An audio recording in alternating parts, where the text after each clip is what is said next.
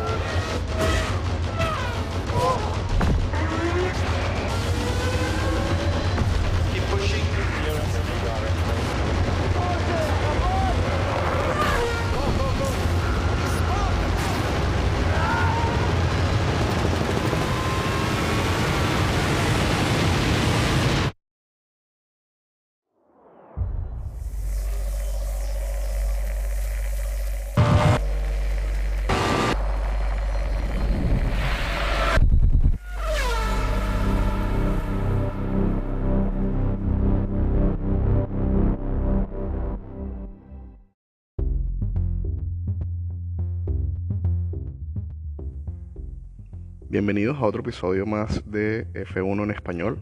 En este, en este episodio hablaremos sobre el Gran Premio del 70 aniversario de la Fórmula 1, celebrado en Silverstone, la misma carrera de la semana pasada. Este es un circuito bastante especial dentro de la categoría de la Fórmula 1. Es la quinta carrera que se celebra en esta temporada del 2020, la número 55 en disputas dentro de este circuito y además conmemora los 70 años del campeonato. Tiene 5,89 kilómetros de longitud, se recorren 52 vueltas, lo que genera 306,33 kilómetros recorridos. Quien salió en pole fue Valtteri Bottas con su Mercedes, logrando un tiempo ayer de 1.25 con 154 décimas de segundo. La vuelta récord fue lograda en la carrera de la semana pasada por Lewis Hamilton con el Mercedes. Quedó en 1.24 con 30 décimas de segundo. Y bueno, como esta es precisamente el 70 aniversario de la Fórmula 1, les voy a contar un poco sobre ella.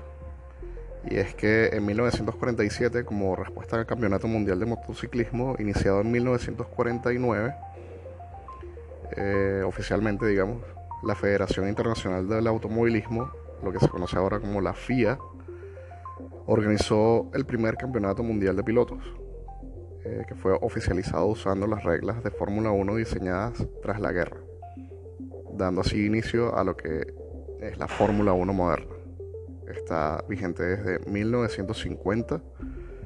El primer gran premio puntuable se realizó el 13 de mayo de 1950 precisamente en este circuito, el circuito de Silverstone, y fue ganado por el italiano Giuseppe Farina. Es por ello que la Fórmula 1 es la máxima competición del automovilismo internacional y de campeonato de deportes de motor. También es el más popular y prestigioso del mundo. Desde sus inicios contó con grandes escuderías como Ferrari, Alfa Romeo y Maserati. Años posteriores se integró McLaren, Williams, Red Bull, Mercedes y se generó lo que conocemos ahora como el Campeonato Mundial de Constructores. Cabe destacar que la categoría nos ha regalado 33 campeones mundiales, algunos han repetido sus campeonatos. Es el caso de Schumacher, de Hamilton, de Fangio, de Vettel, Prost, Braham, Stewart, Lauda, Piquet, Senna, Ascari, Clark, Hill, Fittipaldi, Hakkinen, Alonso, Farina, Hunt, Andretti, Rosberg, Mansell, Villeneuve, Raikkonen, Button, entre otros.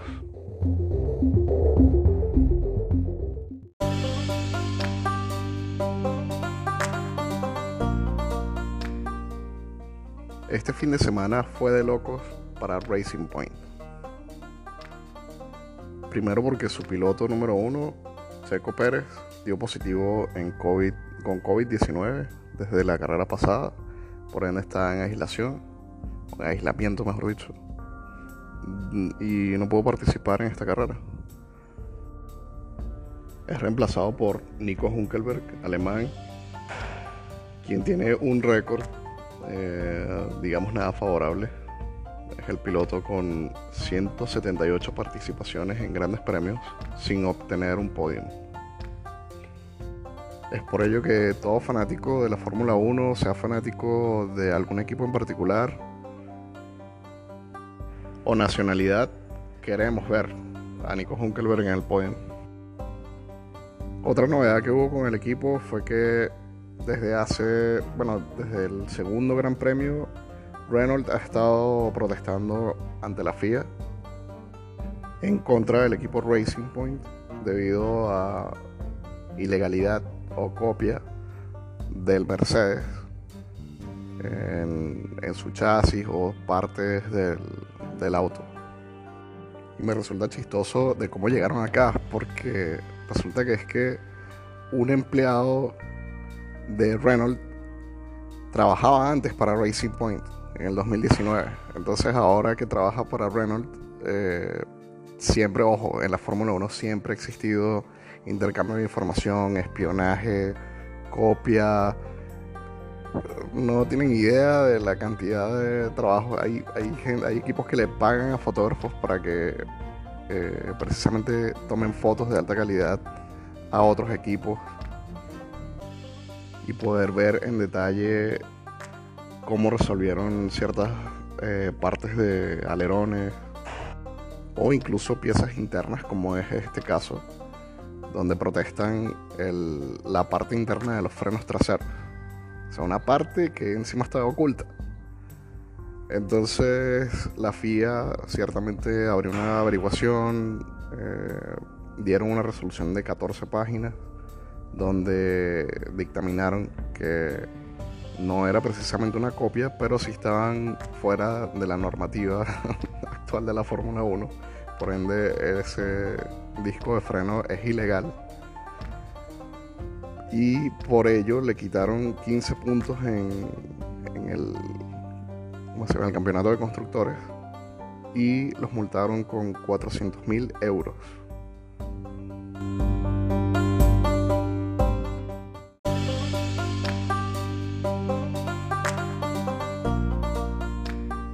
bueno, ya hablando de la carrera, al momento de la bandera verde, tal como mencioné ayer, todo dependía de la primera vuelta y precisamente vimos a Max Verstappen con Red Bull superando a Nico Hunkelberg del Racing Point.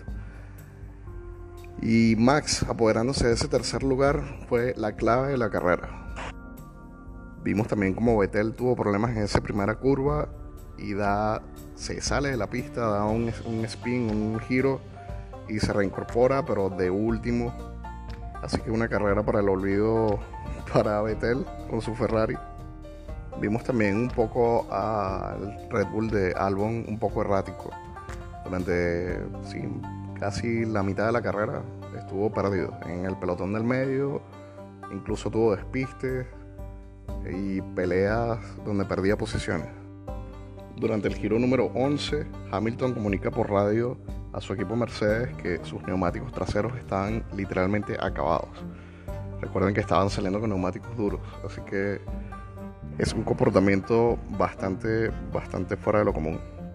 Es acá cuando el Red Bull de Max Verstappen capitaliza esa desventaja que, está teniendo, que están teniendo ya los dos Mercedes, porque Bottas también en primer lugar está teniendo un desgaste irregular en sus neumáticos traseros y aplica el Red Bull con Max Verstappen una excelente estrategia eh, alargando, digamos, o bueno, cuidando esos neumáticos y logran darle alcance a, a los Mercedes, quienes cuando se detienen en los pits, Max Verstappen hace unos giros espléndidos, lo que llaman el uppercut Y cuando le toca el turno a Max Verstappen parar, sale por delante de Hamilton.